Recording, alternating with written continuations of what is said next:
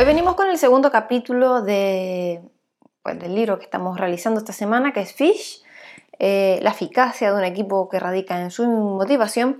Y bueno, venimos con este capítulo que se llama El vertedero de energía tóxica. Como saben, estoy haciendo pues, mm, como son mini historias, pues varios pequeños capítulos, pues los estoy haciendo de dos a tres. Eh, y bueno, pues eso, el de hoy vamos a comenzar con el de El vertedero de energía tóxica. Mary Jane había empezado a salir a comer fuera de la empresa desde hacía cinco semanas. Sabía que los que comían en la cafetería harían lo que hacían siempre, ¿no? Airear los pecados de la empresa y pues quejarse de la tercera planta, cosa que para ella se había convertido en algo ya demasiado personal. Le deprimía escuchar sus quejas y necesitaba un poco de aire fresco. Por lo general bajaba a la colina y comía en el muelle. Allí Mientras saboreaba un panecillo, contemplaba el agua y veía entrar y salir de las tiendas a los turistas. Era una zona tranquila y en Puget Sound podía mantener algo de contacto con la naturaleza. Aquel día aún no había dado ni dos pasos en dirección a la puerta cuando escuchó el inconfundible sonido de su teléfono sonando. Ay, a lo mejor es la guardería. Stacy moqueaba esta mañana. Eh, Mary Jane Ramírez, dijo jadeando. Mary Jane, soy Bill. Vaya, ¿qué querrá? se preguntó mientras escuchaba la voz de su jefe. Bill era otra de las razones por la que se lo pensó dos veces antes de aceptar el trabajo en la tercera planta. Tenía fama de ser un auténtico cabrón y de momento hacía honor a su reputación. Era de los que daban órdenes, interrumpían a mitad de frase y tenía la enojosa costumbre de preguntar sobre el estado de los proyectos con paternalismo. Mary Jane tiene bajo control el proyecto Stanton. Como si ella no tuviera ni idea, Mary Jane era la tercera persona que ocupaba el puesto de jefe del departamento en dos años y por lo que empezaba a ver, los problemas no eran solamente del personal, sino también de Bill. Acabo de salir de una reunión que ha durado toda la mañana con los jefes y quiero que nos veamos esta tarde.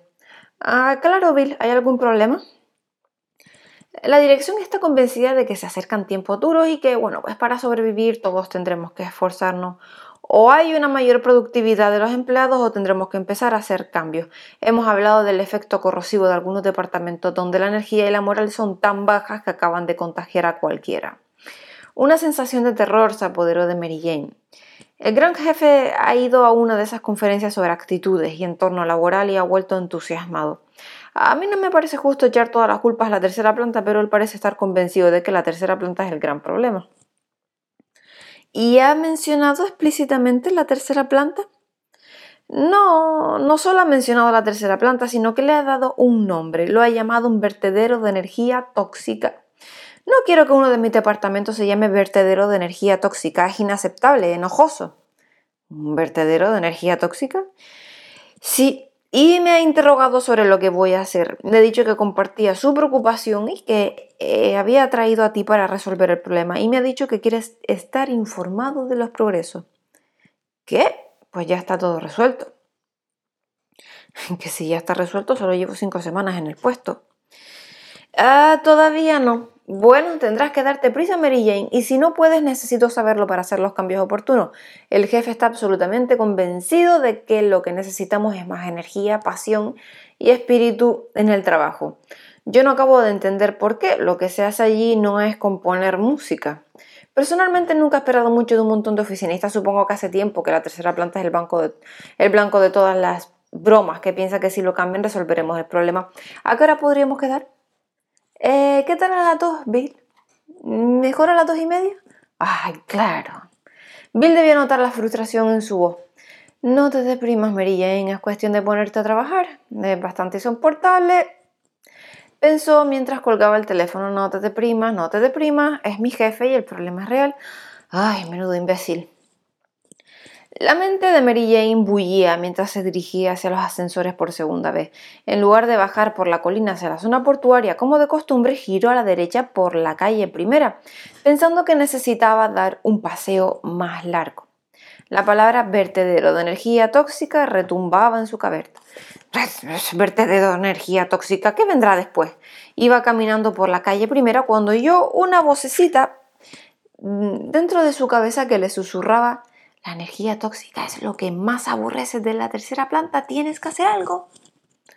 El paseo impulsivo de Mary Jane la llevó hasta una parte de la ciudad desconocida para ella. Unas carcajadas atrajeron su atención y se sorprendió al ver el mercado público a su izquierda. Había oído hablar de él, pero en su situación económica actual y con dos niños pequeños procuraba evitar los mercados con renombre. Dado que tenía necesidad de vivir frugalmente hasta que pagara todas las facturas médicas, era más sencillo no visitarlo, y había pasado un coche por la zona, pero era la primera vez que lo hacía a pie. Cuando se giró y caminó hacia el Pike Place, se fijó en un grupo numeroso de gente bien vestida que estaba piñada delante de uno de los puestos de pescado riendo. Al principio sintió que rechazaba la risa, ¿no? Preocupada como estaba. Ya iba a dar media vuelta cuando oyó una voz en su cabeza que le dijo Ay, no me vendría mal reírme un poco. Y se acercó al grupo. Uno de los pescaderos gritó Buenas tardes, señoritos yogur. Docenas de personas bien vestidas levantaron sus vasos de yogur en el aire. Señor, pensé dónde me he metido. ¿Es un pescado lo que acabo de ver volando por los aires? No sabía si le engañaba la vista y entonces volvió a suceder. Uno de los trabajadores, inconfundible con su delantal blanco y unas botas negras de goma, cogió un pescado grande y lo lanzó hacia un mostrador a 6 metros de distancia gritando ¡Salmón volando rumbo a Minnesota! Entonces el resto de sus compañeros gritó al, unísono ¡Salmón volando rumbo a Minnesota! En un alarde de destreza, el empleado de detrás del mostrador atrapó el salmón en el aire con una mano para seguidamente inclinar la cabeza saludando al público que aplaudía su destreza. La energía era notable. A la derecha, otro empleado que movía la boca de un pez grande como si estuviera hablando hacía las delicias de, de, un niño pequeño. Y otro pescadero algo mayor y con algunas canas se paseaba de un lado a otro gritando Preguntas, preguntas, respuestas a cualquier pregunta sobre pescado y en la caja un empleado joven hacía malabarismo con unos cangrejos. Dos jubilados reían con ganas de la conversación que mantenían sus pescaderos con el pescado que había elegido.